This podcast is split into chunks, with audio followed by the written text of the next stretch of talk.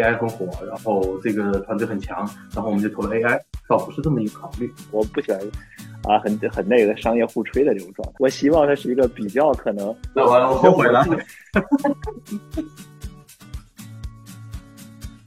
Hello，大家好，我是玉慕寒，欢迎收听玉慕寒漫谈医药。回看过去两三年的融资圈，AI 制药绝对是最火的赛道之一。所以在第一季的节目中，我们将聚焦 AI 制药。跟大家聊一下该领域的各种前沿技术以及投资和创业。我们会聊到 AIDD、蛋白结构预测、蛋白设计、多肽设计、定向进化等等。也欢迎大家关注我的微信公众号和哔哩哔哩同名频道，那里可以找到很多相关领域的课程资源。那我们今天的节目除了有跟我一起策划这一季节目的旺德福博士，我们还邀请到了薄荷天使基金合伙人侯健博士，以及来自朗玉资本的中阳城 Modi。来跟我们聊一下 AI 制药领域的投资和创业，聊一下从投资人的角度怎么看待对于 AIDD 公司非常重要的优质数据的来源问题，现阶段 AIDD 处于技术成熟度曲线的哪个阶段，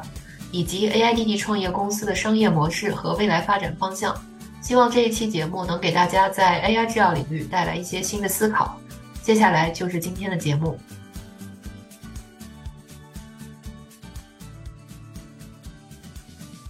首先就是想问一下两位，大家是怎么看待这个 CADD 和 AIDD 的，以及他们在药物发现不同阶段可以发挥的作用？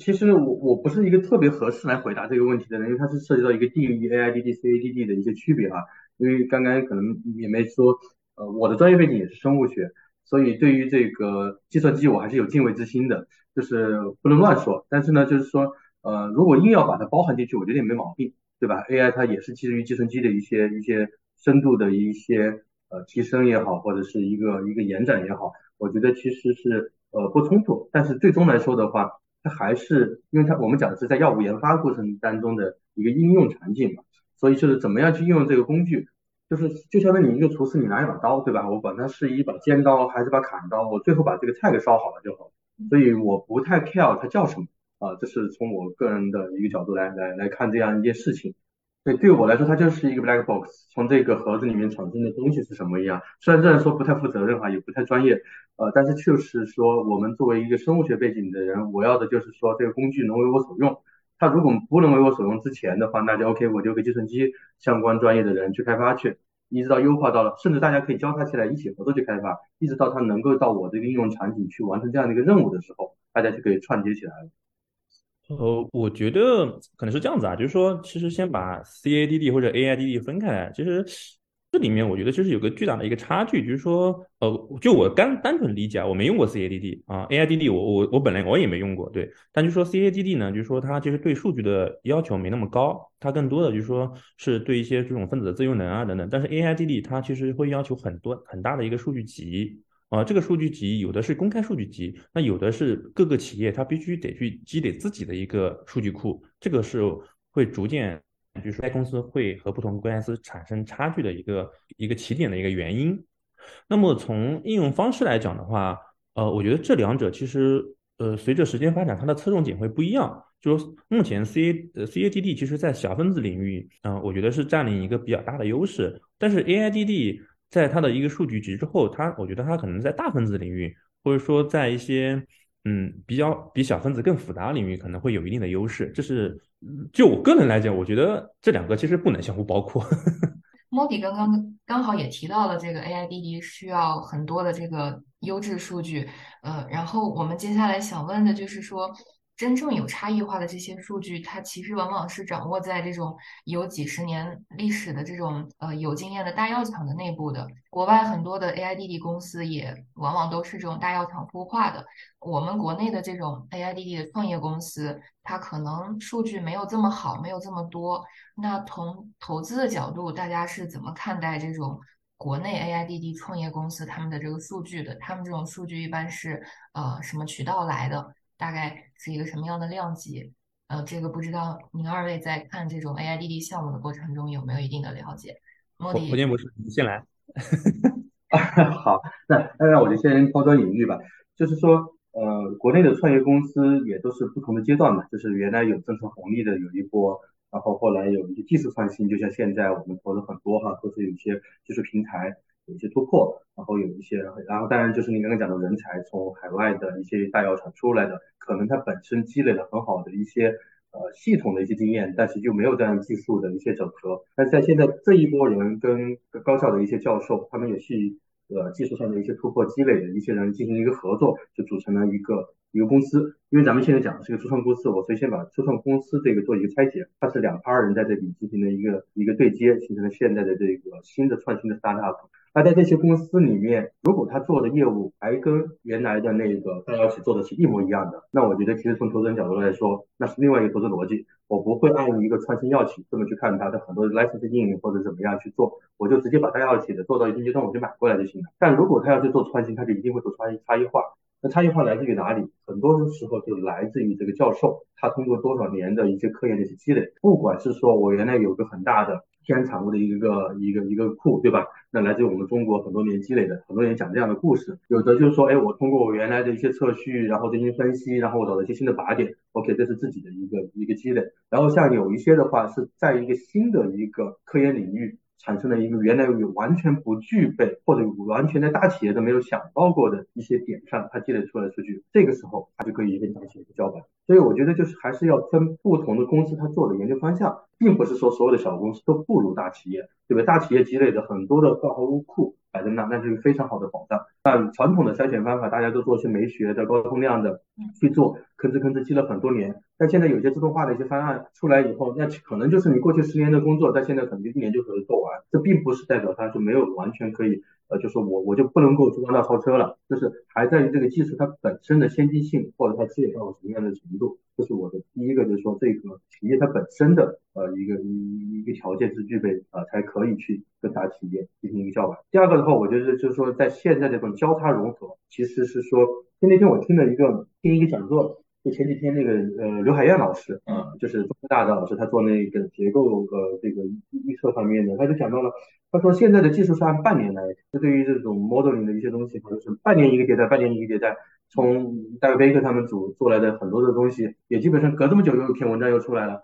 所以在这种新的领域来说，我觉得就是技术驱动的这种创新，可能大企业有可能 follow 不上，他们对于呃风险的偏好。你说他要去开一个新的管线也好，或者是要应用一个它内部那个非常。繁杂的一个决策体系、官僚体系吧，或者是说它内部的一些派系之间的一些观点的冲突，会导致它不会像小企业这样子。我发现这个东西很有意义，我拿笔钱，我一千万我就可以启动了，对吧？我不会说我上来以后，我先先拿个两个亿的预算，然后组个二十人团队，没那么夸张，我就先做起来了。在这种新的技术领域里面，半年一迭代，小企业就有它的一些机会，它就能找到这种夹缝，能够生存起来。所以高质量的数据，一方面他们是有它很大的一个价值的，它是能能沉进去，但是在没有数据积累的地方，那样子的一个。可以说是不毛之地或者一个处女地，这些小企业能是一个可以去拓宽的地方，这是我呃自己的一些想法。对我刚才听到那个侯博说，就是说大药企里面，就是说关于这个这个或者说呃派系也好，或者说一个角色层面，这个这个我其实非常认同。呃，就是怎么讲呢？就是说呃药企真正立一个项是非常慎重的。我我当时大概我觉得他很呃我我当时就是说也是跟朋友聊啊，他们大概会会几个因素，就是说一个是说他这个一个药一个靶点，他最起码。会要求有潜力，大概在呃十个 billion。如果它没有这个，它可能也就直接 pass 掉。第二个是它的安全性是会会看到极其重要。然后他也会去看这个横向一个竞争的一个对比，就说如果呃全球范围内它已经有三四家了，那么它也不会立这个项。那么这些因素呢，就会导致就是说。呃，其实当市场上有确实是可能大概半年或者说几个月会出来一个新技术的时候，但是药企它本身内部是一个求稳的一个状态，因为它比如说它前十个管线或者说前前二十个管线，它已经在用一个传统的技术，那后面的管线它很很难立马转上所谓我们市场上新出来的一个技术，它会去尝试，它内部一定会有个叫叫 explore team 去尝试这些新的技术，但是它不会被大快呃大规模快速的应用上去，它会有一定的技术积累。嗯，回到这些目前所谓的，特别是国内这些 AI 的一些 biotech 吧，其实我理解啊，他们针对这些数据的来源，大多数是一样的啊，都都是基于公开数据，但是这里面会会出现一个比较轻微的差别，就是说他们对整个呃计算底层的一个理解逻辑是不一样的，或者说所谓的这种是神经网络，他们每个人搭的架构其实也是不一样的，嗯，就比如说说分子星之星也好。或者说一些其他的呃，像应该是美国回来的一些一些大牌的一些科学家回来啊，他们这些对它的一个呃神经网络的搭建不同，会导致对数据集的理解和它的一个筛选不一样。那这时候，即使你去呃做同一个靶点，那么你因为你对于一个数据集的筛选，导致最后你得出来结果其实是会有差异化的。所以最后做，如果你是做一个同一个靶点，你最后得出来的小分子可能也是会有差异化的。那这时候呃可能会需要一些生物学家或者是化学家来去纠正这些一个差异化，这里面我觉得是非常重要的。那么外企里面的数据很重要。呃，但是外企对于一个 biotech 的合作也非常谨慎，所以当外企当你认同它的一个 AI 公司的一个底层基础的时候，他会把他的一些研发数据跟你共享，这时候你会有一个更多合作靶点的可能性。但前提是他会先把某一个靶点给你，他先不把数据给你的前提下，你能做出一个非常不错的结果，那么他会把你一个非常核心好的数据再给你共享，再去开发更多的潜力。这是我看到啊，国外 AI 公司跟大药企这样的合作的一个路径，这个时间可能呃。我觉得从从启动这种 BD 到最后可能签大概一年到一年半的时间，其实整个过程其实就是在药企的研发部门在跟所谓的 AI 公司在不停的优化他们这个平台。但我我就就这个点来讲，我还是比较认同侯博士的观点。我看过大量的这种呃呃，我觉得是呃，我我我先捋一下，我觉得这个其实我们要要把它再细化一点，就是不只是说初创，或者说他用机器学习还是用深度学习，他是做 CADD 还是做 AIDD，其实我们也要具体细分到他用这种呃平台或者这种软件算法平台去针对的是具体的哪个 modality，这个也非常重要。那如果说我们它这个可能 CADD 的这个 modality，它针对的是小分子的这种呃来做的药物发现，是吧？那 OK，那可能这世界上已经有很多的大药企，它确实是因为过去几十年的对于 HTS 的应用，大量的这种可能小分子的药物的前期研发，无论是对这个小分子的 ADME 的研发的研究，还是说大量的这种可能。对它的这个的结构或者共晶的这种这种数据，那这些数据有大量的数据，海量的数据在哪里？并且大量的每年的持续的成本投在这里，或者很多它没有成功的项目，或者没有在外部公开的项目，那对于像今天来讲，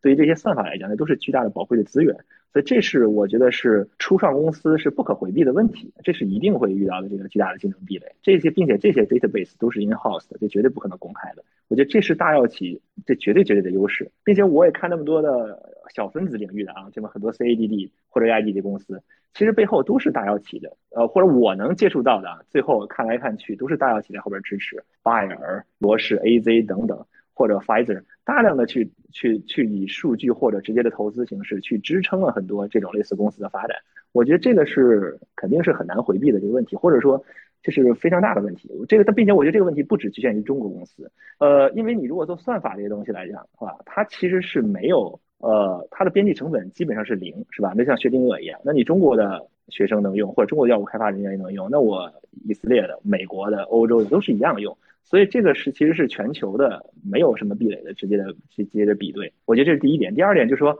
但是我还是比较认同，呃呃，侯博士的观点是在于什么？就是说，像侯博士刚才讲的，我觉得，呃，当然这个也不只是中国公司了，呃，我觉得对于中药所谓的这种天然产物，我觉得这个是其实还是很小的一个点。那更主要的点其实在于，因为大药企它其实是基于 HTS 等或者传统的这种小分子药物发现啊，它做了大量的几十年的累积。但是因为随着现在的这个情况情况的进展，例如说我们定向进化各种定向进化的这种平台的的快速的发展，它可以让你在相对成本可控，呃，我只定向进化只是其中一类啊，这种药物发现的平台的这种这种这种迭代或者进行那个发展以后，让你在成本可控、时间可控的前提下，你可以针对某一个细分的领域去做一个很好的快速的这种的筛选呀、研发呀或者数据的积累。但这些领域，它可能也许是多肽啊，也许是呃纳米抗体，也许是单克隆抗体等等这种新的可能，传统大药企在以往它不是一个小分子这个 modality 的前提下，你可能在通过短时间内，在某一个细分领域，针对某一类细分的呃靶标蛋白或者某一个细分的 modality 的去开发，你可能能有一个比较好的一个 in house 的一个有差异性或者有壁垒的一个这种。data set 的产生，而这种 data set 可能为你的这个就这个细分领域或者就这个细分的 modality 去开发的这种无论 AID 或 CAD 的这种算法，我觉得这个还是有优势的。我觉得这个是可能未来的 startup 的这个空间在于这儿，或者机会在于这儿。但是这其实返回来，其实又说到另外一个问题了，就是如果你想这么做的话，那代表这家也许是以 CADD 或 AIDD 为为为核心的或卖点的公司，或者还是以呃其他的传统的这种呃定以这个定向进化为经典的这种药物模式呃这个发现模式为开发的公司，但是这就需要你有干湿结合的能力，就是你你要既要有很好的一个这种干的 in silico 的能力，同时你要有很好的一个就 wet lab 的能力，或者 wet lab 的这种做 drug discovery 的能力。所以这这个又又回到又回来，这这就是很多我没有看到太多，至少国内我没有看到很好的这种 in silico 的这种卖点的公司，它有很好的定向进化的发现的能力，或者甚至大部分公司，比如说定向进化发现能力，连建常规的这种 f i s display 的库库或者 east display 库都非常难。这个其实也是不单在公司这个，不单在产业端有这个问题，在学术端同样。你看国内的 lab，就刚才这个侯博士也说了，这个像刘海燕刘老师的 lab，他们其实干实啊，他啊刘刘老师 lab 已经很好了，因为他们有这个做实实验的专门的团队和老师，他每次也会致谢那个老师。但是大部分的实验室其实都是干的做干的，他们很难做干湿结合，而真正的干湿结合做得好的，也无非就是 Baker 是吧？美国做的干湿结合做得好的，国际的 lab 也不多。所以未来既能做好干湿结合，又能针对细分领域 modality 或者细分领域的特殊的 indication 或特殊的 target。有深度理解的，能够用好干湿，真的把干湿结合好的这种 startup，我觉得才是真正去能够去对抗有巨量海量数据的这种呃大大药企的一个一个可能的一些公司产生的点。对，这这里我可能有有一些不一样的观点，可能针对那个毛博啊，就是说，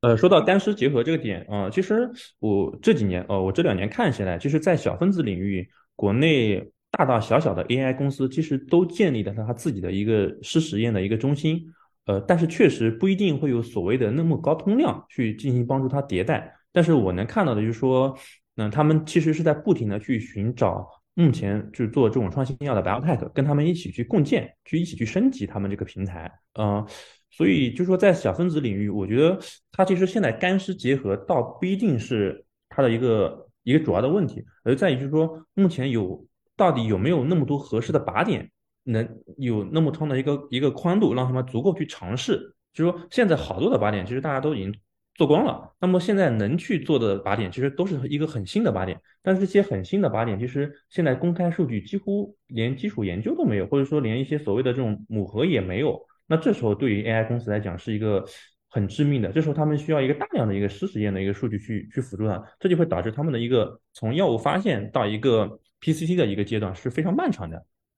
我先我先说一下我的观点啊。首先第一点，我觉得干湿结合呢，它是一个非常宏观或笼统的一个概念。当然，这具体到某一个呃 modality 或者某一个具体的药物开发的这种细分领域，其实这个是什么干结合什么湿，是要说清楚的。首先，这个首先我刚才讲的干湿结合呢，比如说我们先呃，我我先说一个例子嘛。比如说，我们就拿最最标杆的 Baker 组来说啊，我先说完这个，再回答说到您的这个领域。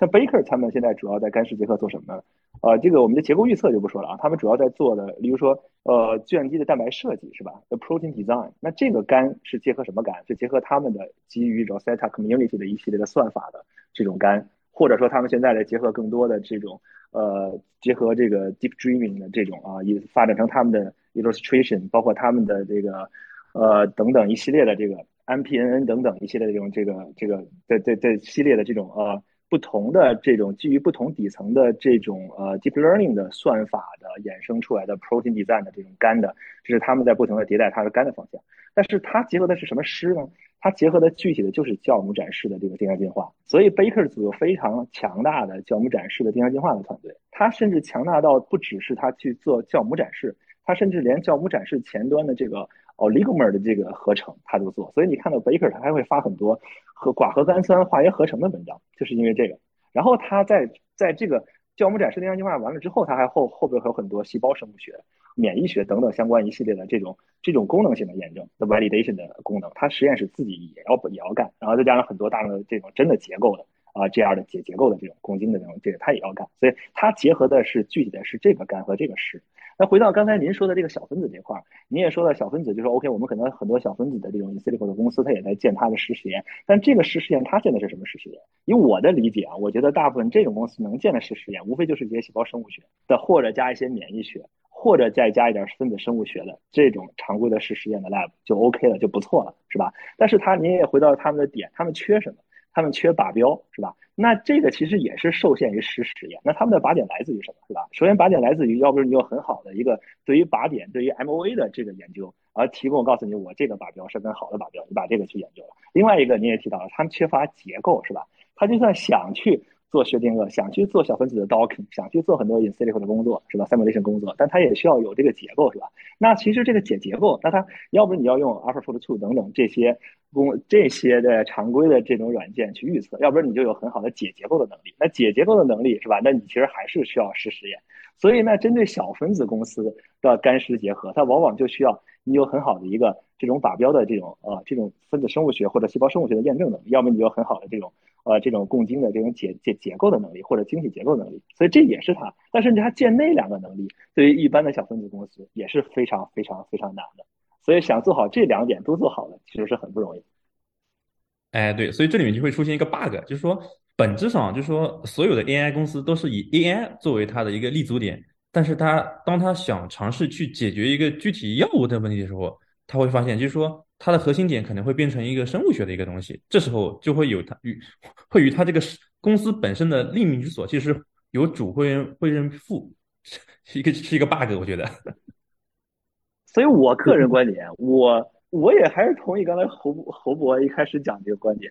就是在于我看来，就是任何东西都是工具，是吧？你最终你只你你通过什么，是吧？你最终要找到这个，你只是要找到这个圣杯，是吧？那我可以通过这个方式、那个方式、那个方式，是吧？那 AI 其实只是方式之一，那最终其实还是要看谁能找到它，或者很多公司，或者我就或者我只要我接触下来，我知道很多公司其实原早就在开展这些，很或者很多传统药企啊，我们认为的这个可能 top twenty 的 big pharma，我觉得没有任何一家没有内部在做。只是可能他们也不对外那么的去讲，但我知道每个公司内部都有非常强的这个团队自己在做，也在投。他们不是说不知道这些东西的重要，也不是不需要去尝试这些工具，只是他们也许没有以这些为卖点在外边 PR 而已。或者说，我们现在可以看到大量的这种新产品的上市。你看，我们看到，比如说，呃，像岩岩野 E 的这个针对 M Pro 的这个 inhibitor 是吧？那刚刚在日本也获批了吧？它那么，我们如果回头看这个，就这一个项目的开发。这太快了，是吧？像 Pfizer 的这个 Mpro 这个小分子 inhibitor，那开发了这么多年，从环态逐渐的去优化优化，但是甚至从第一个从从零三年的 SARS 就开始了，到现在，什么这么多年的优化到现在，是吧？但是这个是一个非常长的一个进一个非常有能力的过程。但岩野 E 就用几个月时间，那里边有大量的这种 in silico 的工作在里边，是吧？等等，它岩野 E 还是一个比较小的公司，那其他公司很多项目其实早已开始在应用大量的这种 in silico 工作，在辅助他们去做这种药物开发了。所以我认为，就是不是真正的把自己标榜或对外 PR 自己是 AI 或者 CAD 的公司才是这种。其实这些东西早已被大家广泛应用，只是人家说与不说而已。对，说到那个干湿这块，我忍不住也插一句话了，因为我我自己是做那个湿实验出身的，但是呃，分享一下几个观察吧。一个就是说，大家刚才那个 Moody 讲到，就是大家都换一个公司哈，现在就是做 AI 的也在建实验室。这是一个过程，你就看三年前一批 AI 公司做起来，不管是现在估值接近百亿或超过百亿的公司，还是现在开始在刚刚开始起步的打 AI 的、主打 AI 的公司，都在建自己的实验室，都在建自己的这样的一个实实验的研发能力，这是一个大趋势，而且感觉就是一个回归了，呃，所以就是说这样一个干湿结合是必然，就是只是做干的，可能我不知道肖定格自己是不是建的。自己的实验室也也许也有，但是我觉得这个趋势在这种 startup 里面 merge 在一起是是一个是必然的。然后我也看到了有不少的朋友跟我说，在现在很多 AI 公司做的那些在他们 big farm 里面都是小儿科啊，其实他们只是真的不去讲而已。所以在这一块的话，作为投资人来看这件事情，可能要理性的去判断一下，到底这个 AI 我是要是要投这个 AI 本身，还是说是我要投的是。他的这样的一个药物研发的能力，这是我观察到的第一个现象。第二个现象就回归到了我大概快二十年前了吧，就十几年前，就是原来在在多特蒙德，呃，我我上博士期间的时候，那个我们实验室是一个交叉科学的一个一个地方，有做物理的，有学数学的，有我是做生物的那一块，就是大家都在一起。我们当时是用显微镜去观察细胞里面的 protein reaction，有点像刚刚毛博讲的，就是项目展示哈，那那只是拿一些。最终的结果，那我们老板当时想做一个什么？做一个 digital cell，就是说把这个细胞里面的一些蛋白质步骤网络用一些数字化的方式去展示。然后我们就来了一个博后，但是学数学的，然后他就给我们 Samia 介绍一个一个 paper，他这个 paper 是怎么怎么去模拟的，然后我们就问你 data 从哪来的，他说 data 我是从网上抓的，就从那个发表公开数据库里把那些 K 值、km 值这些全部拿出来，当时我就懵了，我说这样做出来的数据，你模拟出来那个细胞的结果真的是能用吗？因为我们自己做酶学分析的时候，你真的就是每一个反应条件稍微有一点点差别，那你这个就偏差就会很大。你这一个系统一个一个小的误差积到一起，就是一个系统误差。所以说它的一个 data 的本身的 quality 的一些，刚刚我们也讲到了大公司的一些数据的问题，就是你数据质量很高，但是如果你的标准不同，那你混合在一起就是一个盲人骑杀马，我觉得也是会就是就会成为一个。呃，但是我是把它当做一个笑话来看哈。你说基于你在网上搜的这一些数据的参数，你去模拟一个细胞里面一个信号通路去做一个 data cell，那可能看是好看，花里胡哨的。但是你最后你对于我一个做细胞生物学的实验的人，我说来了一个 ligand 把你在这个 receptor 上，最后我预测下游的那个呃 kinase 最后会是什么一个表象，你模拟出来我也不敢用啊。这是我当时在十几年前的一种就是我个人的认知，但现在可能已经变化了。就像当年的基于一级结构去预测三级结构，在我上大学那会儿是觉得也是不可行的啊，几乎是天方夜谭，或者是一个或者说是圣杯吧。呃，那那现在的话，逐步的也走到了这一步。但是回过头来说，如果我们是做药，那我我有有一次。呃，做晶体结构也好，做能电力结构也好，它还是有价值的。它价值在于说，我做药的人，我不太可能在当下这个阶段哈，至少在当前，基于你一个预测的一个结构，我就去进行一个设计。如果我要做药，我一定会拿到一个来自于 One Lab 的 data 去做药，因为任何一个偏差，最后会导致我我我做药的成功率本来就已经很低了。那如果这一块的话，你哪怕就是说你预测百分之九十五，万一我就是那个五呢？我后面上亿的一些投入，我不会基于这样子一个系统误差，而且这个误差是极其微小的，可能就在某一个片段，那个片段刚好就是我功能的一个条件域，但是我又不知道，那我因此我需要通过我的系统的实验拿到 Wet Lab 出来的一些分析的数据，至少在我自己可控的范围内，让我去说服我自己的 Board，OK，我得该砸钱了，这块我把前面的工作做完了，所以这一块我觉得 Wet Lab 的在短期内是不会被这个 Insilico 的。替代或者必须或者说他们必须要合在一起啊，对我就跟大家分享一下。我针对大家分享的有几个问题吧，就是刚刚毛博提到说要看这个不同的 modality，然后就说可能小分子大药企积累了几十年，它的数据量那个 startup 是比不了的。那比如说一些新的 modality，比如说像这个多肽呀、蛋白，可能在短期内可以积累到一定的数据量，可以和大厂的这些 AIDD。算法来进行一些 PK，那这个积累的时间需要达到怎么样的程度呢？而且毛博也也说到了，说干湿结合的话需要，比如说要酵母展示啊，还有上下游的各种这个湿实验。一般的 startup 它做不到这么多 wet lab 的这个程度的话，那那它怎么怎么才要能积累到这么多的数据呢？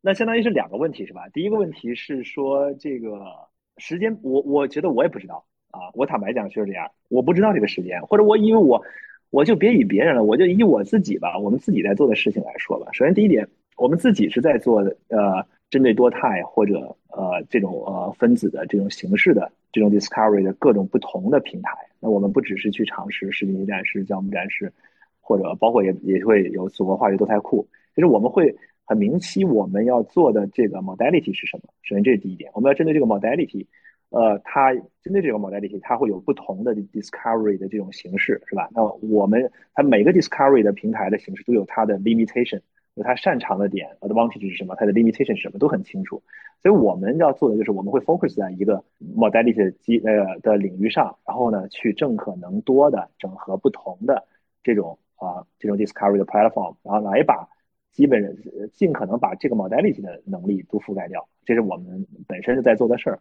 但是其实我们也非常非常非常关注这种无论是 AIDD 或 CADD 的这个领域。那我们关注它的领域，就是因为我觉得这个就是马上啊，当然马上是多马上，我也不知道，是吧？对于我来说，可能对于我的人生来讲，可能五年啊，一年两年是马上，但可能对于整个这个技术领域的变革来讲，可能十年、二十年、三十年，它也可能是马上，是吧？所以这个东西我说不准，但是我觉得它肯定是未来的趋势，啊，所以我肯定要关注这个领域。首先这是第一点，因为我觉得它快到一个这个领域的变化的一个基点了，这是第一点。第二点是你让我具体的去评估它什么时间点，这我确实不知道，因为技术的变化它是非线性的。呃，也许你一六年以前。是吧？也许当徐老师、徐建波、徐老师他们第一次用这种啊，或者跟我们王胜博士啊，他们看第一次会把这种 deep learning 用在结构预测的这个领域以前，那大家还是在基于 free energy 的形式去做，是吧？那 Casper fourteen 的这或者 Casper twelve 之前的结果还就是这样，是吧？那我如果没记错，他们是一六年用的 Raptor X 是吧？第一次做，那是有一个显著的进步。那到后边其实 AlphaFold 五。AlphaFold 去整合了更好的这种 deep learning 的算法，一直到 AlphaFold Two 是吧？它都是一个非线性的一下在突破，并且他们的突破也是基于是吧？二零一二年整个这个 ImageNet 这些什么 AlexNet 或者 ResNet 这种卷积完了瞬间的突破，在这种 Computer Vision 领域的这种突破，这也是非线性的，是吧？所以说你让我去预估 我这个的时间，我预估不出来，但我只能知道它要在那儿。我只能提前去准备好，一旦它其他我也不知道是某个领域，甚至我也不知道是不是还在 deep learning 领域能够让它有突破。如果它在任何一个领域，我只要保持我的敏感性，我要把我现在能手头做的做好，把我尽可能的项目把它做优往前推进，同时我失败的项目和我和我成功的项目的 data 把它收集好、储备好，这个就是我唯一能做的。另外，我要保持很好的敏呃敏感性去观察、去学习、去深度了解尽可能多的这种技术形式。当哪边有突破的话，我很好把它应用就 OK 了。我觉得这个是我唯一能做，但是具体的时间我只能说等待，我也估计不了。但是换句换另外一句话说，其实因为我们做的是或者我们关注的领域是多肽，其实这个跟小分子和现在当下呃大家比较比较做的多的这种 mini protein，其实这还是有很大区别。呃，小分子来讲，那那那那那建议博士你更专业了，是吧？小分子来讲，它很多年前你就没有 deep learning，其实我已经能做到还不错的一些 docking 啊等等，已经很好能指导我，因为它的刚性啊等等，它是很好的，是吧？这种整个的一个情况，对我的这种的呃 in silico 的这种推测呀，这种预算，这种 prediction 可以做得非常好。但是你你 mini protein 那也 OK，是吧？那基毕竟它是基于已经是基于三到四个以上的 motif 来做了，那整个这个。mini protein 的一个相对的刚性或等等来讲，它也能做的还不错。但是你对于多肽来讲，尤其是我们做的多肽，其实往往就是十几个氨基酸以下的多肽，那可能是几个到十几个氨基酸之间的这么一个多肽。那就算我再把它的这种，把它通过呃不同的 linker 或不同的成环形式让它成环，或者说我们可能会做一些这种 stable peptide 这种丁书肽是吧，让它成一个 alpha helix，甚至有 beta sheet 这种这种 motif 的形式。但是它的这种刚性结构等等，它的这种。整个这种这种这种分子的这这这种这种非常差是吧？那它在一个我在做 in silico 的呃 simulation 的过程中，那它的这种这种这种这种熵惩罚等等，那问题太多了是吧？它还是很难去做预测的。虽然说现在有很多算法，包括我之前记你记得跟你你跟我聊的时候，你也提到了，比如说 OK，我把它再甩出一个 linker 来，然后再接一个什么的这种什么形式，这个还是非常。啊，或者我可能很多人会基于一些天然的这种 PDB 的数据库，或者一些天然 naturally occurring 的这种肽来做，这个其实意义非常小，我觉得。因为首先第一点，我们当下谈的多肽已经远远不是可能我们现在上市卖的这些可能基于呃天然产物改构或者呃改改变氨基酸顺序的啊次序的这个氨氨基酸种类来的这个多肽。现在的多肽都完全是可能纯化学或者纯那种设计出来的特殊的构想。或者大量的非天然氨基酸插入的这种多肽，这里没有之前没有任何的这种 data 去给你去供你去做 training，所以这也为什么刚才我很同意这个侯博士的观点，就是因为我们就在做这个，我们在做大量非天然氨基酸的多肽，大量这种特殊的多肽，往往不是你原来就没有这种 data 存在的啊，至少我看到了大公司也谈不到太好的积累，是吧？这是一个点，所以我们这个这个这个制造多肽的领域，我觉得对于这种呃 in silico 的这种。可能虽然有人在做 pro 那个 peptide design 或怎么样，我觉得这个突破还是有非常大的时间啊，非常大的难度和一定的时间的。我只能在这儿保持敏感性啊，攒好我的 data，在这儿等待。然后第二个问题是，嗯，第二个问题我刚其实提到的意思就是说，呃，我们需要很多的上下游的东西，然后要各种 wet lab，这些是一个小的 startup，它可能没有办法负担得起的，或者说就像这个您刚提到这个，我现在只能。积累我的数据，我不知道什么时候我数据积累到了，然后有一个转折，那这个资金也是个问题啊，对吧？对，您说的对，所以我认同这个观点。所以，所以你看我嘛，我会，我呃，你如果你作为一个 entrepreneur，你需要去算账的，你要怎么去算账？那那对于我来讲，就像您刚才讲的，可能这个湿实验的这个可能成本会更高，是吧？对于我来说。所以我会先做好实实验。但我做实实验的前提下，我要让实实验替我赚钱。实实验我要是产生我 cash flow 的点，那我实实验是我吃是我的饭碗，是吧？我要我要先活着，我要先有一个饭碗在这，我可能只吃青菜萝卜，但是我要有一个碗在那儿，是吧？这是第一点，所以我要靠我花我占我成本占我现金流主要的这个东西去替我产生很好的现金流。而干的这块工作，我也说了，其实我们在学习、在观察，其实也在积累，也在做这种 talent recruitment 等等这些工作。但是其实到目前来讲，它其实不花我太多钱。我坦白讲是这样的。他这个并没有花我太多钱，并且我觉得对于大部分的公司来讲，其实相较于湿实验来说，或者说相较于这个产品，你再往后端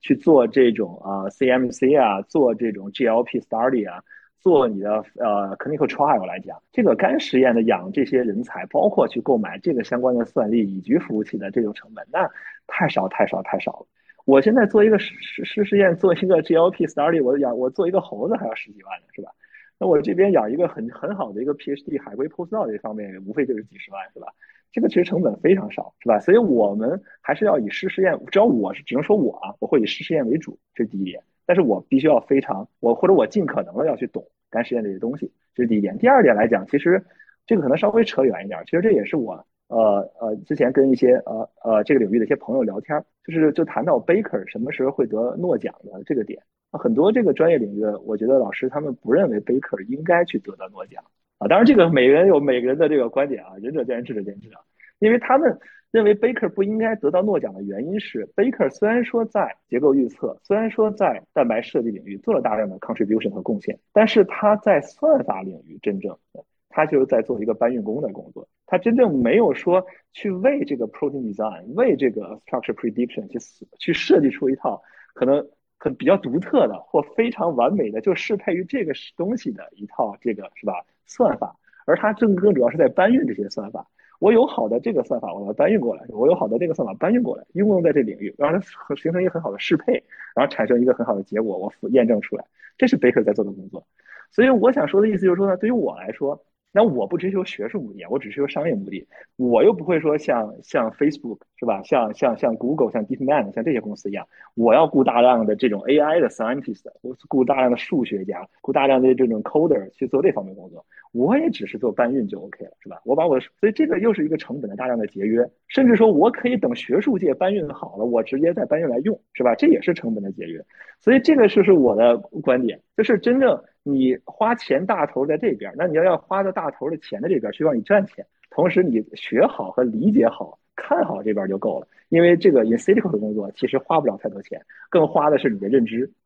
对，毛博，您刚刚提到说这个，嗯，其实实实验对花钱更多，然后呃要积累大量的好的数据，要有更多的这个了解，然后干实验那边可能就是呃在做，但是呃不是很着急。那现在比如说，确实这个过去两三年有很多的创业公司都是用干实验的这边的，呃不能说噱头吧，对，来融资的。那如果说我我的这个。创业计划里面，我要大部分时间在做湿实验，然后我的干实验说我数据积累到一定程度才能上。那我这个还要怎么融资啊？就是我差异化在哪里呢？哦，我没有说不着急啊，我只能说在我这个领域不着，我我我我不是不着急，我着急。我只能说在我这个领域，我觉得着急也没什么用。或者你看 paper 发表来讲，像 protein design。是吧？结构预测或者小分子的这种 c 工作，发表 paper 的量远远比这个多肽是吧？要多得多得多是吧？这也是因为它其实有底层逻辑的原因在什么？它它的难度也高是吧？真正有效性也高是吧？不是我不着急，也是因为我也着急，只是我着急也没用，我是这个这个意思，不是不着急啊。另外一点就是说，我并没有否定这些呃这些初创公司以干干的逻辑去融资是吧？但是，但是你会发现，呃，或者这么说吧，其实，当然侯呃侯博啊，其实毛弟他们也提到一个观点，就是说，其实很多这个以呃我们的干的这种初创公司在融资的时候啊，他往往他也不会说直接说我就要做药。哪怕金泰是吧？他在一开始，他也是说我在帮你去预测晶型的时候，我有快速的等等是吧？或者可能我们王胜博士，我估计啊，现在也在讲很多的结构预测或辅助你去做科研，辅助你去做药物开发啊等等是吧？其实他还是在讲的这个商业逻辑和故事，他还是要合理的是吧？那如果一人上来就说我就是说 OK，我要用我的呃等等等去做药是吧？这个还是有难度。当然，我觉得小分子是 OK 了啊。你像 Relay 啊，像等等，我觉得这些是 OK。小分子本来用大公司用的也很明白了，其实很我我今年很多大量的这种小分子的 CADD 或者 AIDD 的产品早就到临床或者临床跑的不错，我觉得小分子是 OK 的。但是对于其他来讲，我觉得还是直接就喊出自己要做药的，至少在国内的这样的可能 startup 比较少，是吧？我觉得这个还是有难度。但是小分子我觉得已经到了要要摘果实的阶段。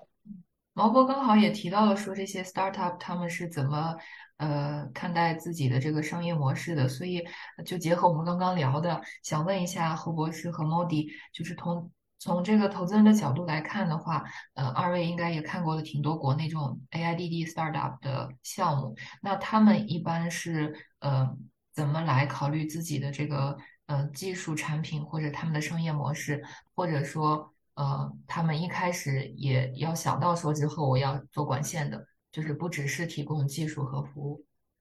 就是目的，你先来。嗯，好好好，这这里面我觉得很有意思啊，就是说，其实所有的 AI 公司，这 AI 本身本本身是不创造价值的。那么，但是创造价值的说，我是依据这个 AI 这个工具去解决某个问题，那是它会创造一个巨大的价值。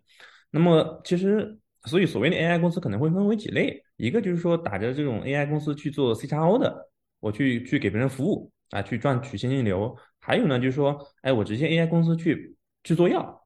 比如说我去直接去做抗衰老也好，我去针对某一个，比如说去合成致死也好，哎，我去就针对它的一个细分的一个一个东西，我去去盯着做。那还有一个东西，那可能我也不去做药，我直接把 AI 应用在非药领域，比如化工领域，或者说一些集成精细化，提高它的效率。那么我觉得它都是去解决这个问题，所以呃，那我看 AI 公司的一个一个逻辑是什么？就是说，如果他想想去做一个目标产品，或者想去解决什么问题，我习惯先把 AI 给去掉，看他解决要解决这个问题到底有没有一个实际的价值，或者说是不是已经有一个很其他比较多的手段也可以去解决这个问题。那那如果说这个 AI 这个工具和其他工具对比没有什么太大优势的时候，其实那我觉得可能价值也不是特别多。但是说如果这个 AI 它确实可以。比如说他要做某某一类的靶点，那他正好对这个某一类的靶点他理解又很深。那其他东西，其他的一些方法，比如说你去做一些干实验的高通量的时候，你发现确实要需要很长的时间。但是它这个 AI 去去把这些所谓的靶点一拉，或者对一个对比，哎，那那可以筛出一个靶点库。那我再用干实验去一个一个去尝试，那可能这样也是说得通的啊。但我我我大概是这么去理解的。呃，我从另外一个角度来做一个补充吧，就是刚刚咱们聊的技术很多，呃，就是。我我觉得从回归到公司本身来说，咱们说的是一个有这样的业务的一个公司。那开公司它无非它是一门生意，对吧？那我们要看看这样的公司它的上游是谁，下游是谁。那我们呢在中间能做什么？然后我们能够提供什么样的价值，让公司赚到钱活下去？前面那个建宇也说到，就是早期大家讲一些故事能融到钱。当我自己还不能养活自己的时候，有人为我的故事买单，那我能够活下去。当我讲这个故事已经活不下去的时候了。我就要找到折子，范折子，就像那个毛博士说，我的湿实验是我的看家的东西，我能够有营收，我能活下去。这个过程我觉得也是在不断的摸索，特别是 startup，他们的战略不断调整，我觉得是非常非常正常的事情。在一个风口起来的时候，大家就蜂拥而至，热钱拿了，干嘛不拿呢？拿了以后，我招到了人，组了团队，哎，发现我有短板，我补了短板，把我湿实验的团队给建立起来了。慢慢慢慢发现，我原来讲的。AADD 也好，CADD 也好，这个故事已经不再是那么热门了。但是我建立起来这个团队，能够承接这样的一些服务的业务，我产生的管线还能被下游的愿意为此买单的大公司去接纳。呃，不管是基于那个从头设计的也好，啊，虚拟的 synthetic biology 出来的，就是就像刚刚那毛哥讲的 Baker 他们那样公司那样也好，那是个概念。但是最后回归到了它的一个临床的一个价值来说，我觉得以终为始。我们不管是大公司买单也好，还是自己推到底，那还是它的临床价值驱动的，对吧？如果是我们的管线本身的定位是有价值，那他就会有愿意去为它付费。这个其实我觉得一个公司的生存法则有很多，不管是做经济预测也好，还是我去见知识图谱，各种各样的方法，都是说你能够提供价值。这个公司吧，在不同的阶段都有可能，只要活下去，它有办法活下去，不管是拿谁的钱，啊，这个其实就是有投资价值的。三位觉得我们现在这个 AIDD 的技术，它发展到了这个技术成熟曲线的哪一步呢？哦，那个看这个问题的时候，我还我还特别早，因为有点忘了那个刚刚的曲线的那个那那个各个期的一个定义了。后来我我我自己琢磨了一下这个问题，就是说还在于一个时间维度，看它把它放到一个多长的时间维度来看这件事情。如果长线来看，我自己认为它还是属于一个技术的一个诞生期，就是 innovation trigger 这一块，啊，因为整个的这个也是刚开始不久嘛，你从这这这个呃放大到可能一百年计或者是五十年计，它还是在一个开始。但是从短时间来看的话，我觉得更像是一个泡沫的幻灭，啊，就是最近五年来看一下起去，然后现在就就往下了。对，就是我觉得，但是如果就像那个叫做什么波浪式上升或者螺旋式前进也好，等等，我觉得更远来看，它还是在一个，就还是像一个婴儿在走路的一种状态，它还远远还没有成。对，呃，我我这边其实比较赞同侯博的观点，就是说，嗯，从从短期内呢，从短时间内看啊，就是说现在其实这个时期可能处于泡沫即将被戳破的这样的一个状态。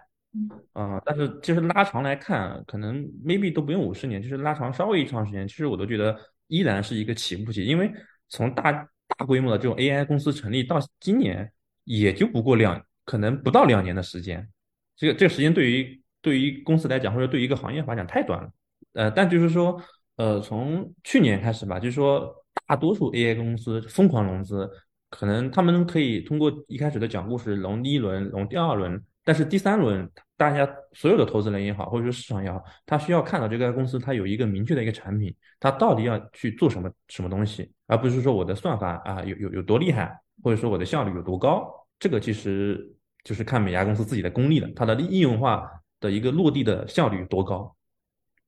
呃，我的观点，我认为可能在就像我刚才的观点一样，我觉得可能要稍微细分一下，就是我觉得小分子。小分子的呃，无论是 AIDD 还是 CADD，我觉得小分子都已经在一个很稳定的在往上走的一个过程啊，它已经经历了前端的一些这些曲折的，可能呃，也许十几年前，因为小分子开始比较早嘛，是吧？它可能十几年前就已经开始真正的这个，一直到近些年呃，逐渐被大厂所采纳，呃，包括一些初创公司。我觉得小分子是 OK 的，它已经开始在往在往很很，并且这个无论是开发路径，整个的 validation，整个产品的前端的开发，我觉得，我的我不是说完全这个产品就完全是 in silico 开发出来的，但是我觉得像呃 CADD 或者 AIDD 在小分子开发过程中，肯定会在前期的 discovery 阶段起到了巨大的降本增效的作用，已经在这个这个药物开发的领域过程中已经是起到了巨大的 contribution 了，所以我觉得小分子是已经属于穿越了干 这个。这个 gamma curve 早期的这些波动期，已经在一个稳定的在往上走的一个过程。呃，蛋白来讲，我刚才也说了，我觉得蛋白是之前大家，我觉得蛋白可能还属于在在早期这个阶段。也许就像刚才可能猫弟讲到的，过去两三年，当然呃呃疯狂融资，这个往往这个这过去两三年的疯狂融资，其实是体现在国内，是吧？但是这国内的这些公司，其实它疯狂融资在做什么，是吧？就大家大概大部分的这些国内公司在疯狂融资，其实也没有在说要做药，是吧？我的理解，他们自己其实也不知道自己真正未来的这个，或者大部分公司应该也不太知道自己真正未来的 business model 是什么啊？可能是结构预测，甚至很多公司。我觉得连呃，除了结构预测之外呢，像蛋白设计转型的这个动作，我也都没看到啊。当然，王胜博士我觉得做的非常非常好了。我一看王胜博士的这个团队已经在蛋白设计方面已经做了非常多的储备，是吧？我相信后来他们他们肯定会要往里边转啊。也许有的公司是吧，他们是要往呃酶的这种开发是吧去去做是吧等等。其实真正这种近期真正融资这些公司，像我刚才说的，它真正在讲蛋白的，通过以这个通过 AlphaFold Two 这这波热潮起来的成立的或者创立的这些拿到融资这些公司。真正敢喊出自己要做药或者具体做什么药的公司，我觉得应该是凤毛麟角。我不觉得不是不敢喊，应该是自己也没想明白。我觉得这是一个很客观的点。所以说，你说他们，我觉得还是应该，我认为还是处于非常这 c u t curve 非常早期的状态。但是对这个领域，我觉得一个不好的一个消息啊，我没有说这领域不好，我说不好的消息是在于 NL201 的失败。我觉得这会对于这类公司未来喊出自己要做药，或者真正去转型做药，会要重新掂量掂量，或者说非常慎重的要去考量一下。我相信 Baker 这个已经走到非常靠前了，而他去 spin off 这些公司都遇到比较大的挫折。我觉得其他相类似的这种公司，真正他想往那一方面去真正的去尝试，去真的商业化推进药物的商业化临床等等。我觉得也许会还有很长一段时间周期。这是我对蛋白的这么一个，或者对 mini protein，或者对呃 mini protein bender 的这个细分领域的理解，是吧？当然，Baker 也有成功的例子，是吧？Baker 的这个的的新冠的 COVID-19 的这个 vaccine 的这个对于这个 S protein 的这个 vaccine 的这个设计，他们已经。在韩国已经上市了，这个是成功的。所以我觉得蛋白设计的呃，目前看来两个主要的转化，像商业、像像产品的转化的方向，一个就是 Bender，另外一个就是呃 Antigen 的 design。我觉得 Antigen design 可能未来还会有更好的例子会成功。但是对于这个我们讲的这种 Bender，对于这种呃结合物的小蛋白的设计，我觉得至少目前的从呃推进的前端的这个产品来讲，可能大家要慎重，可能也要考虑一下。对，所以我觉得这是蛋白领域的一些细分的情况。我的理理解可能还属于非常早期。至于多肽的设计，我觉得还没开始走这个曲线啊，还早得很。对，这是大概我对这三个主要的 modality 的观点。对，这个这里我可能稍微补充一点啊，就是说，呃，其实当一个 AI 公司说我要全心全意做药的时候，大家会打出一个疑问，就是说，你一个学计算机出身的，你要去跟原来可能学了几十年学生物学的去 PK 的时候。你作为投资人，你会心里打鼓，你会你会你会你会想，他这个东西到底行不行？你为什么不去投一个专门做药的公司去做这个靶点，或者做做这个 disease 也好，或者做这个 modality 也好？这个这个是每个投资人都会都会深入问自己的这个问题。呃，当我我我个人觉得哈，就当一一家公司全心全意说要做药的时候，呃，先把 AI 去掉，看他对他这个这个这个靶点的 landscape 到底理解深不深，看他到底这个靶点有什么坑，他的他的临床前的一些，或者说已经之前做过临床，他。它的一些毒副作用也好啊，或者说是到底是药效不行也好，还是因为它是多结构域也好，那这里面如果他理解足够深的话，也许他能利用 AI 快速去进行一个弯道超车。如果他可能连连连里面的一些坑不是特别清楚的话，可能会栽一个更大的坑。是的，是的，您这个观点我非常同意，我非常同意这个观点。就当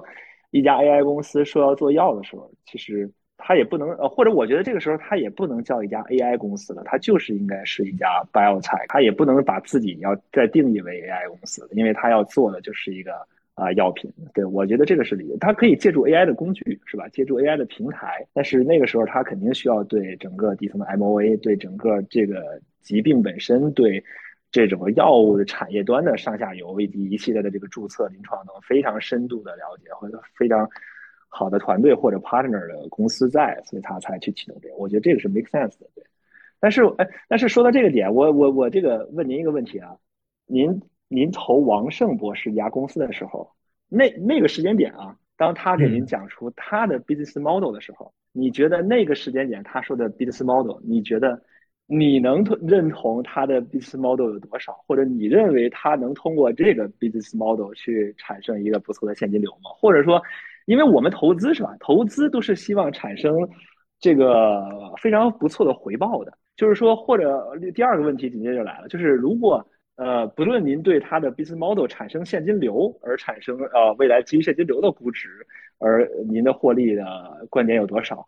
呃呃，第第二个问题也就是问，就是说，你认为你投它或投王胜博士这个公司？你是投它的这个靠现金流产生回报拉拉高估值，还是说您认为可能这个技术还是我也许是个还是基于什么点你去投它？对这个这个里面可能今天 Q Q 王胜博士 Q 的有点多，但其实回忆起就是说，呃，跟跟王博这边从开始见面到最后做决定，其实时间比较快，其实投资逻辑没有没有那么复杂。他当时其实。如果他如果王胜博士他讲他当时要去做药，可能可能我心里确实或者说我们整个投资团队都会打鼓，但他其实没有讲去做药，对他他讲的是跟大多数人不大一样的一个一个公让公司活下去的一个一个想法啊，他很明确就是说他他不懂药，他不会去直接进入这个行业，但是他可以去帮药企去尝试验去解决一些困难，包括比如说某些 link 的一些设计，包括一些酶的一些定向进化，比如说在 ADC 领域，它很多酶是。现现在包括定年偶联，那很多酶是是还是缺乏的，包括一些其他的一些疾病，那所以他其实是打算从这个方向去介去介入的。但但其实当时我们做投资的时候，所谓的那个 a l p h a v o Two 并没有去把它那个那个那个那个开放出来，所以当时我们一众还幻想说，哎，我们最起码可能会有几个月的一个时间作为缓冲，那让他在国内先赚一波快钱。但结果这个时间不到两个月啊，确实赚了一点钱，但赚赚的很很少，大概应该可能。呃，也也就是百万级别这个这个吧，对，啊，但但但很有幸，就是说他当开放之后，嗯，我们我们就说它依然是就是在快速的找到一些新的应用方向，就是能公司能有一个快速的现金流。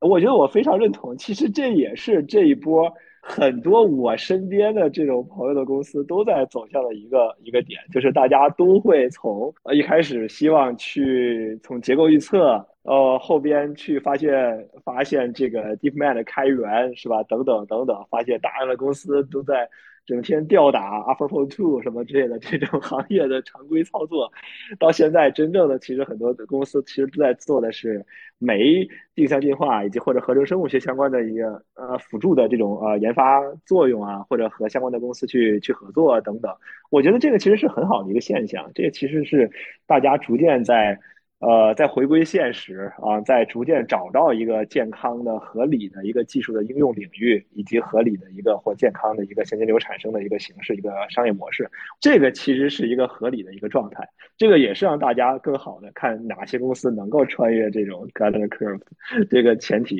是吧？我觉得这个是很，这个是很好。对，就是在在在现在这个阶段，就是说让公司活下去，然后让公司积累更多的数据。呃，特别是在大分子领域，就是说，其实 AI 想去做的东西很多，但是不可能什么去做，什么都去做。就就还是回到，比如说 ADC 里面，ACTC 的成药性，尽管八二零幺很成功，但是说没有说哪一个公司能在其他靶点上再去重新复制八二零幺。那这里面可能有一些 ADC 的问题，那也有一些 payload 对不同肿瘤组织的一个敏感性的问题。那同样也有这个 payload 跟抗体它一个三维结构的这个问题。这个 AI 是可以去做，但是如果你这个把 AI 绑定在这一条路上绑死的时候，你会发现一个问题：你在这个条路上能拿到的现金流是不多。但是，一旦而且你一旦没有做出来，你整个公司就死掉了。其实 AI 在大分子领域能做的很多，但是每家公司的切入点可以不一样。我我觉得其实有一个蛮有意思的现象，刚刚就是陆迪在讲的时候，这一波做 AI 的一些公司提供服务去做酶的定向进化也好，做这个小分子的一些辅助的一些。呃，大胆的预测一下，我觉得其实不排除这一波公司最后都要走到一个殊途同归，都要下场自己去做更往下沉的一个东西。就是做煤的，我得最后我要自己建发酵罐，我要自己去建我自己的产品，我给人家提供一个终端的产品。我不仅仅是说你给我优化完了就算了，我还得把后面的工艺流程我要做完，我要地形分析完了，我给对方拿出一个 OK，这是你要的煤，可能会是走到这样的一个阶段，他才能够有足够的现金流去支撑他当年画的那个笔。去撑起它的那个估值，这是我自己的一个感觉。对，我觉得 Hobo 其实说的非常对。我我前段时间看了一下那个呃美国那几家上市 A AI 公司的营收啊，他们他们每年我我我我我没有算错的话，他们呃去年到今年嗯每年大概营收大概是在两两亿左右。呃，这个营收其实其实其实相对还可以的啊，但是可能资本市场会希望他们未来营收更高，但是。呃，你回到那个那个薛定谔，他他其实是非常传统的做 CADD，他去年某一个季度还是什么时候的一个营收是嗯八千万，那么他当时做呃 C 叉 O 的一个营收应该是三千万美金，嗯，那么回到中国，如果当你一家公司 AI 公司去通过想通过做服务去拿现金流，我觉得这个值一般公司来讲会在三千万人民币左右。除非你去跟去跟外企合作，那像 A C 控，我我相信他他今年如果把嗯赛赛诺菲这个单子加进来，今年可能毛估估六七千万美金应该是有的。但是这已经是中国的头部了，那中国想出现第二个难度很难很难啊，所以就是说靠服务你会发现公司估值估值和营收撑不下去，就是公司呃都是为了赚钱，你要么就讲一个故事让别人相信你能赚钱，要么就是你现在已经能足够赚钱。就冲着这两点去，其他别无他法，我觉得。所以回回根到底就是，你要么自己的管线嘛，你要么就是找到一个方法，你能 license out 不不停的 license out 的东西，拿拿千万美千万千万美元级别的这种首付款，不然确实是没办法。对，我觉得就像刚才大家都在谈的薛定谔是吧？但我其实对这个稍微有一点特殊的观点，我觉得薛定谔并不是一家 typical 的公司。当我们谈论这个时候，虽然说他做的事情很 typical 啊，很典型。一个我们可以看到，薛定谔在他非常早期的时候，他就是拿了这个呃第一少的投资，呃，或者如果我们再深扒一下，其实薛定谔也可以算为第一少的体系下公司。其实这是一个有意思的点。那第一少体系下的公司呢？第一少有有薛定谔，有 Relay，有有第一少 Institute。他们都有不同的覆盖，是吧？那第一少 Institute 他在做 MD 是吧？那薛定谔在做 Docking 类似的相相关软件，那 Relay 在做真正的产品是吧？所以说，我觉得我其实。还真的不，我反正我如果我把我幻想为第一少的话，我不认为第一少需要通过薛定谔真的产生很好的钱，但第一少他去他本来也不差钱是吧？他还有第一少的这种这种这种对冲基金的 hedge fund 是吧？他原早已不差钱了，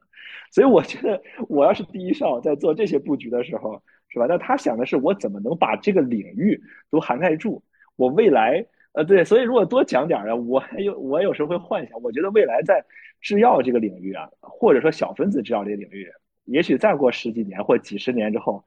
可能全部都变成这样的公司了，是大头。像可能也也许这些现在的大厂可能会剩一到两家，也会向这方面转型，其他的公司就会变成这些公司的呃呃 CDMO 啊，或纯的 CMO 了。对，当然我这个可能扯得有点远啊。但是我觉得在那个年代，可能第一少可能是少有的能和 DeepMind 或者 Google 或者甚至 Facebook 这些公司抗衡的制药公司了。对，当然这个，所以我觉得，我觉得你像薛定谔想不想赚钱或怎么样，这个我觉得是取决于后面股东对或者对他的公司的发展。所以我觉得不能用薛定谔来去，呃，他有他背后很多很多可能深层的逻辑，我在后面。我觉得这个可能不直接去用薛定谔做比喻，但是我觉得国内公司。我认为，呃，想靠服务赚钱的这个，其实就像我们现在用的这种，我觉得这个是有网络效应的，这是符合整个互联网经济的网络效应。就像微信用这种 Google 是一样的，它就会赢者通吃。当我如果用某一家的公司的这种呃一个软件，一个它的这个很好的去帮我辅助我的做小分子药物开发的话。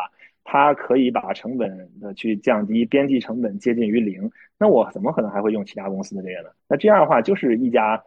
你可能第一家占市场的百分之八十、百分之九十以上份额，剩下家占可能百分之。十左右的份额，我觉得就会变成这么一个状态，所以这是服务啊。所以说，那其他家你想在这领域再跑出来，那也就是要不你就自己自我开发产品，看你这产品去赚钱。但是你真正想靠服务去赚这个钱的话，我觉得未来就是一个就像搜搜索引擎是完全一样，就是赢者通吃的一个状态。然后，其实这个也回到刚才我们，当然我再稍微补一句，就之前刚才我们可能问了啊，什么很多这个公司的出路或者怎么样，我觉得未来这些。公司就是应该变成一个非常就二八比例，我觉得都是都是都都是好的。我觉得就会变成像搜索引擎这类的一样，非常集中的一种状态，就会死掉大部分的这种这类的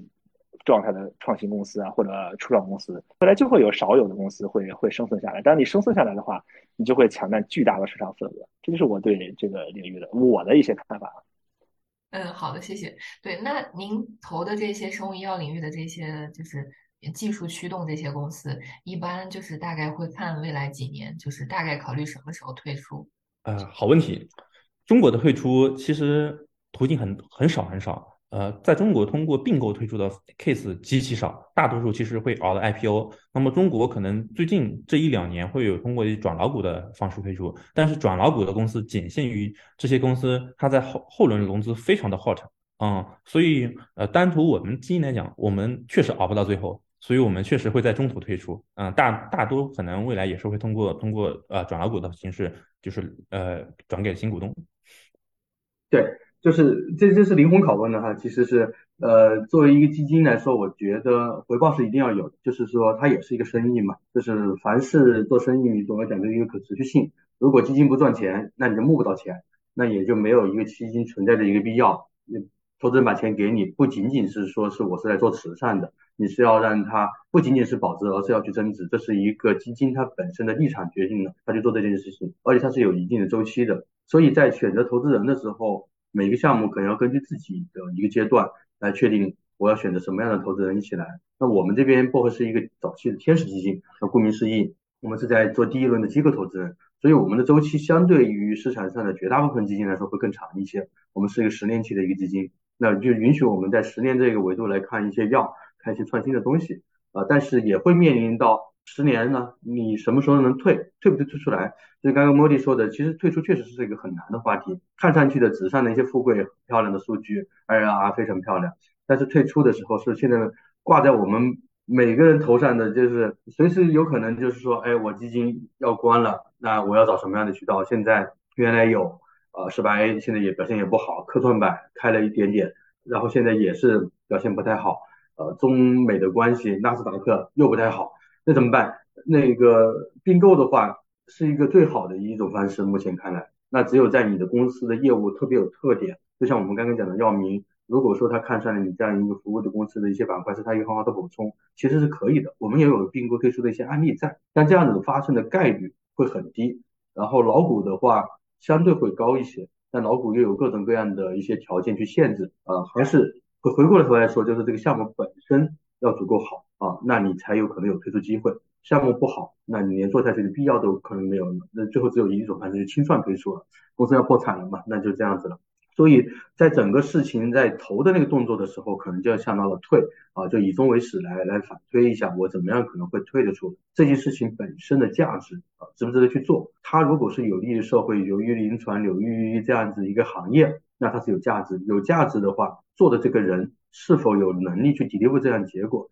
对人的判断，我觉得可能对于。呃，投资人来说是一个非常难的，也是因为大家都在很短时间内，刚刚你也问到了，花多长时间去去 review 这样的结果。其实对于技术本身的一些调研的话，相对而言，特别是我们早期的项目哈，就是说，呃，它充满了很大的不确定性，创新性可能大家很快就看得到了什么样应用场景，因为我们都看不清楚。那更多的是跟人去相处，去了解啊，看看这个人的办事的一些风格，以及他的一些执行力，以及他的一些文化格局是否能够容忍别人，特别在他的这种。刚刚那个目的讲的那个短板长板，它的长板可能是已经很明确了，它的短板有不可能在别人进来补它的短板的时候，他说我已经合围了，我不愿意把桶做得更大，那这样的话，让人家能插进来给你去补上这个短板。所以就是说，对这个的一个判断的话，有点说是一个玄学，也有人说投资是一门艺术，在这个时候的话，就是仁者见仁，智者见智，呃，也看运气啊，如果运气好。啊，我们去做了这样一件事情，那他还能够按他的初心不变一直走下去。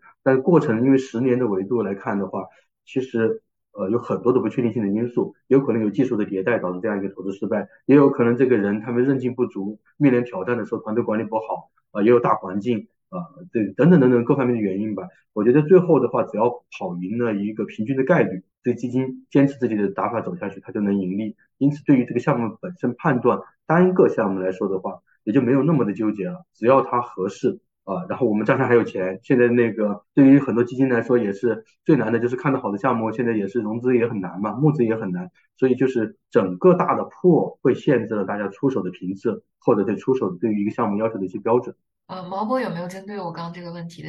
一些想法？我没有，我不投资，我也不用退出。这个主要是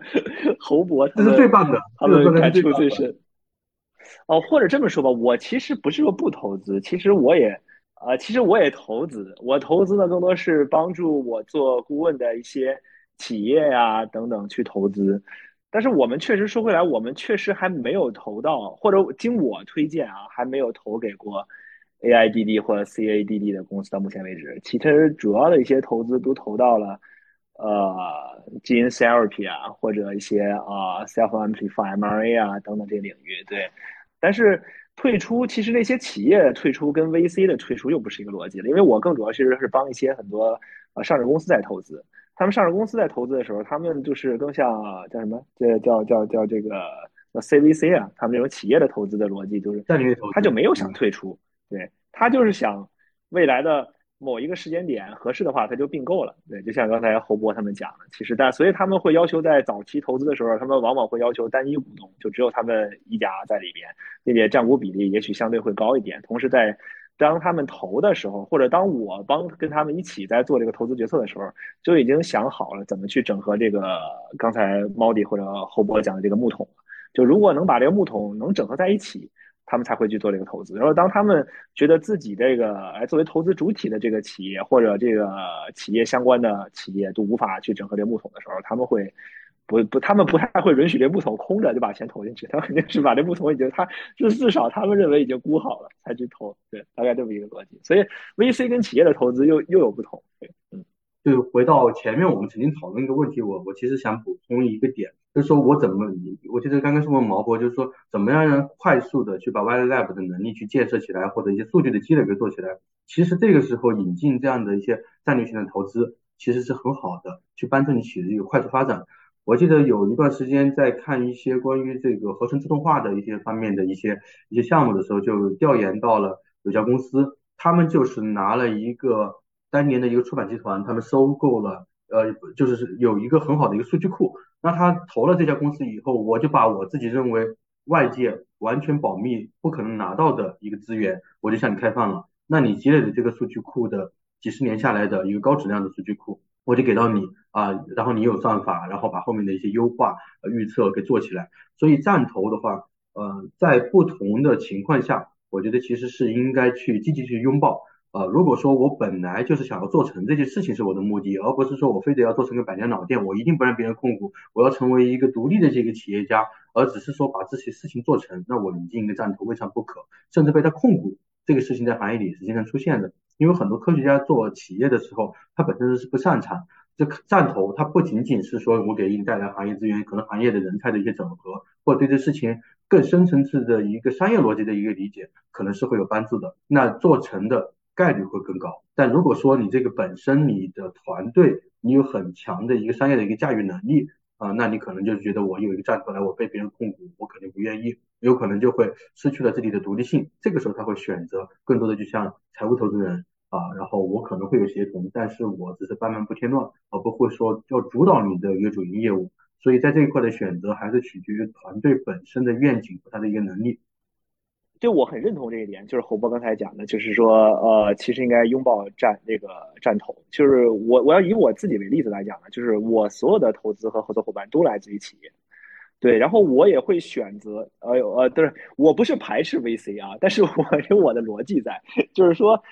我为什么会倾向于来自于企业呢？就是因为。我觉得其实也回答另外一个问题，就是刚才咱们讲的，其实你看这个公司，你要想明白你自己的商业模式，我是靠服务，我还是靠产品去赚钱？我觉得这个是有很大区别的。我认为如果我靠服务去赚钱，那 OK，我我如果还拿水桶理论来讲，我就把我这块板，我因为我服务我只能可能是这一这个整个这个里面的一部分，那我就把我这块板做的极长，